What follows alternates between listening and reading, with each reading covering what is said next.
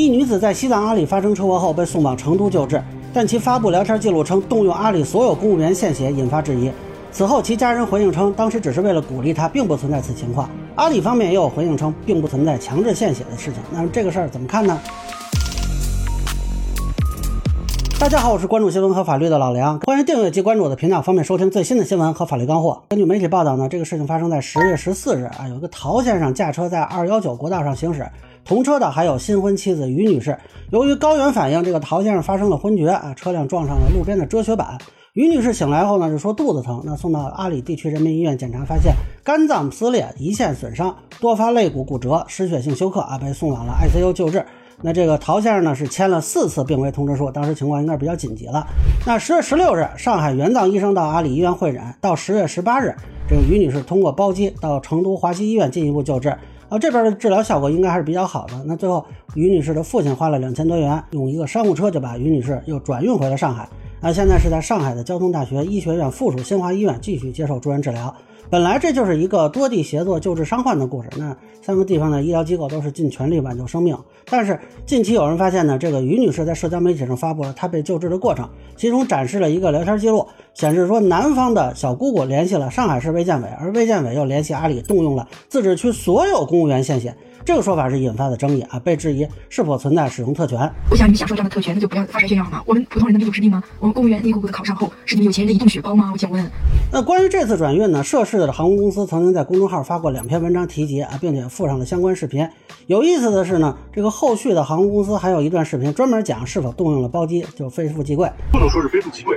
首先，医疗包机适用人群，我们从专业角度来讲，它适用一些极为重症的患者，它确实是需要在短时间内更快的把伤员送到目的地。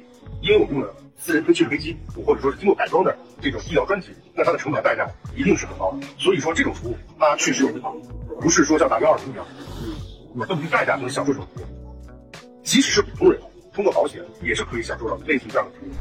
那关于献血的事呢？阿里当地消防部门也发布文章，疑似提及这件事，说是在十月十五日，三名消防员献血九百 cc，当时说的是阿里地区中心血站求助，有一名危重患者急需输血保障。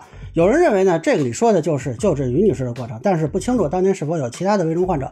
那是否是于女士就还有待确认。那至少这个文章里提到的这个事儿是求助而非强制。那目前于女士的父亲回应呢，证实包机花了一百二十万，算上其他的花费，啊，总计费用是不到一百六十万，但钱呢是借的啊，自己是单位开车的。那么陶先生则回应呢，说自己的小姑姑呢也不是公务员，是阿里当地有人建议向上海市卫健委求助，那他们家人啊什么的小姑姑啊就去想办法联系上海卫健委。然后呢，献血则是由阿里当地的医院和卫健委去组织，并非他们个人行为。说全体公务员之类的这种话呢，是为了鼓励妻子求生。呃，网上又有人晒了疑似其发帖求助的内容，认为更像是普通百姓求助啊，这个暂时没有办法得到证实。那么上海方面的回应呢，是说卫健委部门去接到了相关部门的函件，请求正在西藏日喀则市的援藏医生前往涉事医院参与救治。此事呢不存在因私人关系等不正当因素导致的行动，而阿里当地回应不同媒体说呢，这个献血呢是自愿而非强迫啊，据说当地人口不多，平时看到朋友圈有需要献血的情况，干部群众就都会出于好心主动去献血。阿里地区党委宣传部、阿里地区卫健委的工作人员均表示，已对此次献血情况进行复查，暂时还没有看到这个复查的结果。呃，对于这件事呢，网友有很多质疑和猜测嘛，呃，一般人能否这么快接到上百万？啊，能否联系到上海市卫健委发函去动用援藏医生？能否这么快在华西医院得到床位救治？啊，尤其是关键点，就是这个男方的小姑姑啊，是否直接或者间接动用了公权力？甚至网上有传言说，这个小姑姑呢是国家中医药管理局局长于艳红。啊，这个我来说说我的看法，供参考啊。呃，首先套这个于艳红呢就非常滑稽。这个国家卫健委的这名干部是一九六二年出生，他要是小姑姑，那这俩人得多大岁数？而且他是湖南人，关键是聊天记录说的是南方小姑姑，那怎么会跟女方一个姓呢？当然，现在又有网友开始往陶姓官员上套了啊！我只能说，从姓氏猜测其实没有什么意义。实际上，现在有很多内容呢，就是基于猜测，比如说这个他们家能不能借到一百万的问题。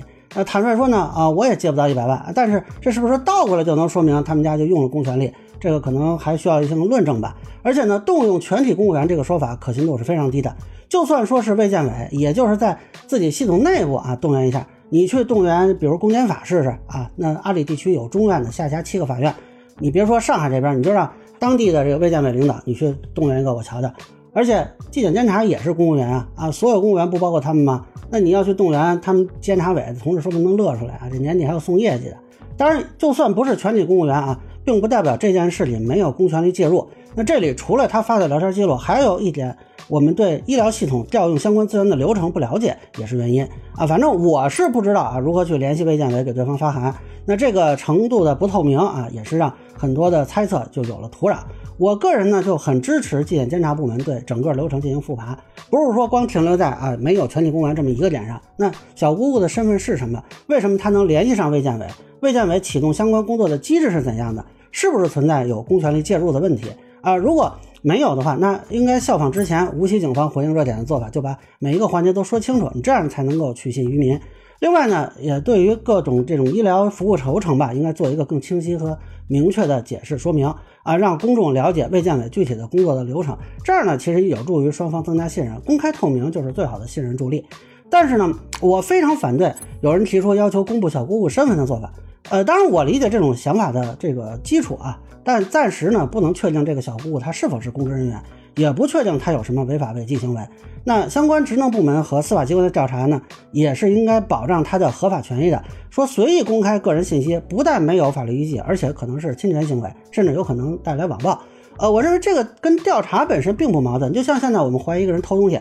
那警察来了可以搜身啊，或者入室搜查，那也要走必要的程序嘛。那如果普通人啊，就因为存在疑问啊，自己就随便搜别人的身，或者去入户去搜查别人的家，那这个就是违法的啊。对于这位小姑姑的身份的调查呢，也应该是限定在法定权限之内啊。调查获取信息也应该只是在调查机构内部去使用。那这个阶段你就把它给晒出来给网民看，目前是没有法律依据的啊。说将来你调查有什么东西，说这个内容如果有必要依法公开，我觉得是可以的。那最后我想说呢，不管调查结果是什么吧，我都认为这位于女士的心态很值得玩味啊。虽然您作为伤者是值得同情的，但是您受伤之后，当地医疗机构也好，您的家人也好，都在全力的对您进行救治。我丝毫不怀疑这场救治的必要性，也会挽回一个生命，是感到庆幸的。但是您晒出这个聊天记录的心态是什么呢？即便按照您丈夫的说法，这个内容不实，至少您发的时候以为这是真的吧？那这是否说明您也觉得获得普通人之外的非系统性特权是一件好事呢？还是说您觉得随便一个人什么去了啊，就能让家里的亲戚找到卫健委，然后让当地全体公务员来献血？这个状态在您看来是习以为常的吗？